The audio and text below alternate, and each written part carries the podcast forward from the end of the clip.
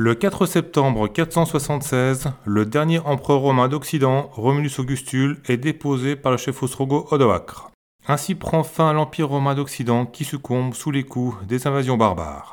Ainsi prend fin l'Antiquité, à laquelle va succéder désormais la longue nuit de l'obscurantisme médiéval. Ça, c'est le stéréotype qu'on a longtemps eu sur la chute de Rome. Mais la réalité, c'est que les soi-disant barbares s'étaient déjà largement assimilés à la culture, à la langue, à la religion, aux lois, bref, à la civilisation de l'Empire romain. Et cet empire a continué d'exister politiquement en Orient, à Constantinople, empire romain d'Orient qui ne s'est d'ailleurs jamais appelé empire byzantin.